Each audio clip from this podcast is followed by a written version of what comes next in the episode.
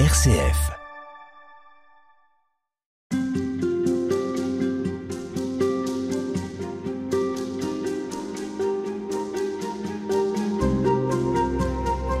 Pour conclure ces entretiens, euh, Père Emmanuel Gougo, nous allons parler de la fécondité de la rencontre euh, que l'on peut faire avec Jésus parce que le risque, ça serait de penser que cette rencontre, euh, elle est mhm. très personnelle, mhm. très privée, très mhm. intime, et qu'elle ne concerne pas les autres.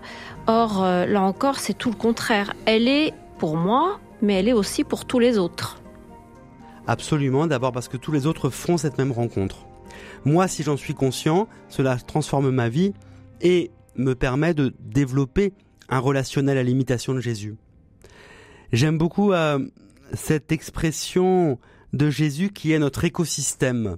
Nous, chrétiens baptisés, qui avons conscience que nous rencontrons Jésus, qui comprenons concrètement les modalités de cette rencontre, comment elle nous rejoint, eh bien Jésus devient notre écosystème.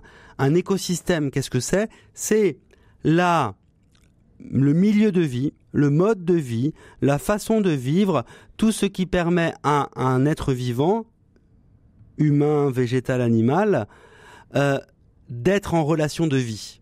Eh bien, pour nous, chrétiens, Jésus est notre écosystème. C'est-à-dire que il est présent en nous à tous les instants de notre vie concrète, même si on le sait pas ou qu'on n'en est pas conscient, parce qu'il a tout vécu comme nous, et que, comme il est dans le royaume de Dieu, et qu'il est en même temps présent en nous, il est notre pont, notre trait d'union, il est celui qui nous fait entrer maintenant dans le royaume de Dieu, chaque fois que nous acquiesçons à l'amour qu'il propose. Et donc, progressivement, Jésus devient notre mode de vie, notre écosystème, et nous créons des relations d'amour avec tous ceux qui nous entourent. C'est-à-dire qu'il crée une sorte de climat intérieur et extérieur. Un climat intérieur et extérieur, absolument, qui est le climat du royaume de Dieu paix, les moines, justice les moines disent que leur objectif, leur idéal, c'est de prier sans cesse. C'est un peu ce que vous êtes en train de, nous dire là. De, euh, nous aussi, nous avons, dans une certaine mesure, cette vocation-là. Concrètement, complètement. Et c'est extraordinaire de voir qu'il y a à la fois des hommes, des femmes qui, dans toutes les églises chrétiennes, se sont appelés à un mode de vie bien particulier qui est de prier sans cesse.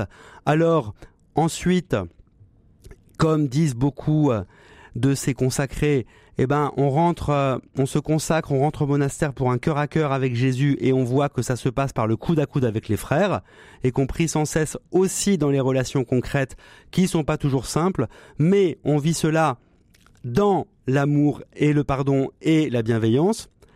Mais toutes les églises chrétiennes, régulièrement, elles font des mises à jour pour bien dire à tous les chrétiens qu'en fait, prier sans cesse, c'est leur vocation, c'est leur manière de vivre au naturel. Autrement dit que la sainteté, c'est pas réservé à un petit lot d'élus, les moines, les religieuses, les prêtres, euh, mais c'est tout le monde. Et la sainteté au corps du monde, c'est le message du Concile Vatican II pour l'Église catholique, par exemple.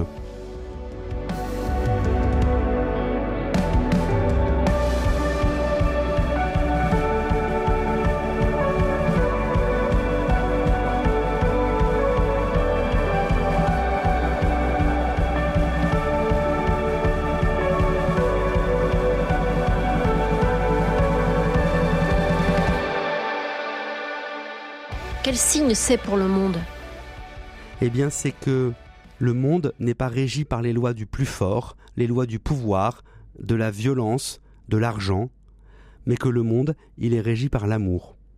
Quand j'assiste à un culte, à une célébration, à la Sainte Seine, ou à la messe, ou à la divine liturgie, qu'est-ce qui se passe?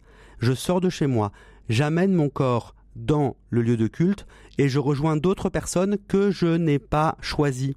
Et ce faisant, je crée avec les autres un nouveau corps social. Nous avons le corps social de nos sociétés où nous vivons. Nous savons que ce corps social des sociétés, eh ben, il peut être marqué par une certaine indifférence, ou une certaine violence, ou une certaine frustration. On sait bien qu'aujourd'hui, il y a un certain individualisme dû peut-être à la consommation matérielle de choses. Eh bien, dans nos sociétés aujourd'hui, concrètement, lorsque je vais à l'église, lorsque je vais à une cérémonie, je refonde un nouveau corps social. Et je dis, il y a une manière de vivre qui n'est pas fondée sur la consommation matérielle, sur le pouvoir, sur l'argent, mais sur l'amour. Et c'est cette manière de vivre qui est là. Est-ce que tout ça n'est quand même pas à vivre et à, dire avec beaucoup d'humilité, euh, étant donné les circonstances actuelles, étant donné les scandales dans lesquels l'Église est plongée euh, les églises peut-être d'ailleurs, mmh. euh, qui sont des contre-témoignages et qui sont le contraire de tout ce que vous nous avez dit pendant euh, ces entretiens. C'est-à-dire qu'à la fois le message est magnifique, la rencontre est possible, mais ceux qui essaient d'en témoigner sont les mêmes pauvres bougres que tous les autres. Ces scandales sont des monstruosités et bien sûr toute ma prière, ma compassion va aux victimes et aux familles des victimes. Ces scandales, ils sont là pour nous révéler que les églises chrétiennes, en tout cas je parle pour la mienne, l'église catholique, elle a oublié sa seule raison d'être qui est de faire rencontrer Jésus. Que l'église chrétienne, elle a oublié que sa seule raison d'être, c'est de proclamer que le royaume de Dieu, c'est maintenant. Et qu'à partir de là, l'église catholique, elle a voulu se compromettre avec le pouvoir et l'argent, justement. L'Église, elle est là pour faire rencontrer Jésus. Pape François, mais Pape Benoît et Pape Jean-Paul II le répétaient souvent et souvent et souvent, et même leurs prédécesseurs. Et que les réformes de l'Église, les renouveaux des Églises, c'est d'abord un renouveau de la rencontre avec Jésus. Alors bien sûr, je le dis avec une grande humilité parce que moi-même, ben, quand je vois ma vie, hein, je vois bien qu'il y a plein de, plein de lieux de ma vie où j'ai pas rencontré Jésus encore, où je veux pas qu'il vienne même parce que justement, j'ai un peu peur de perdre peut-être un peu de liberté ou un peu d'autonomie. Et ce faisant, je comprends mal liberté, je comprends mal autonomie. Ça s'appelle le combat spirituel. Ça suppose une conversion permanente. Ça suppose une logique absolument, Véronique, de conversion permanente. Qu'est-ce que c'est la conversion? La conversion, c'est changer de vie, c'est changer de mode de vie. Ça peut être euh, radical et brutal comme euh, des grands convertis euh, qu'on peut avoir en tête, mais ça nous concerne tous dans le quotidien de notre vie de tous les jours. Ça nous concerne tous parce que je suis arrivé un peu en retard tout à l'heure parce que j'avais un incident et un souci à régler. Ma, ma première réaction a été une pensée, une pensée critique pour le ou les personnes qui créaient cet incident.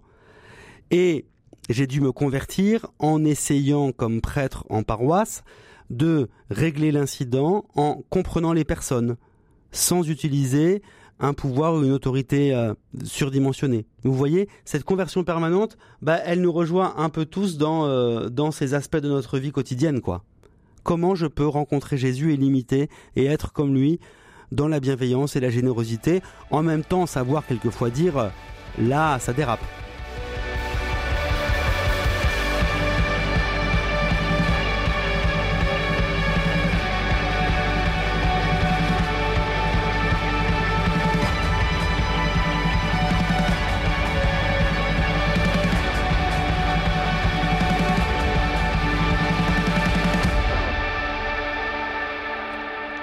Et donc c'est ça qui, au fond, peut être un témoignage pour les autres.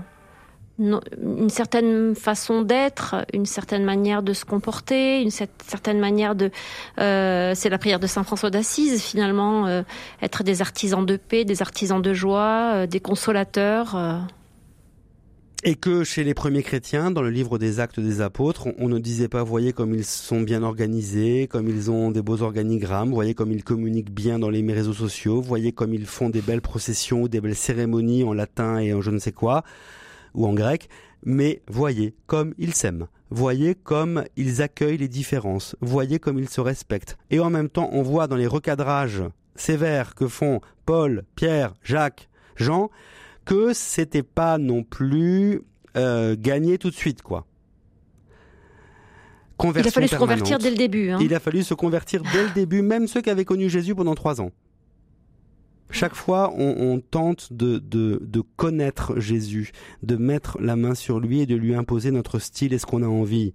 Donne-moi ci, fais-moi ça.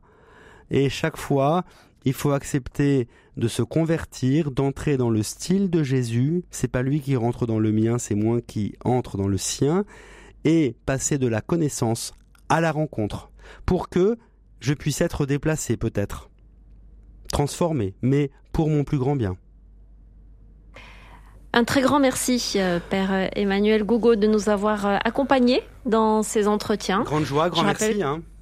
Je rappelle que vous êtes euh, curé de paroisse à Versailles. Vous enseignez la théologie et puis vous êtes également membre du groupe des Dombes. Votre livre s'intitule Rencontrer Jésus aujourd'hui. Il est paru aux éditions Salvator. Encore un grand merci. Merci à vous.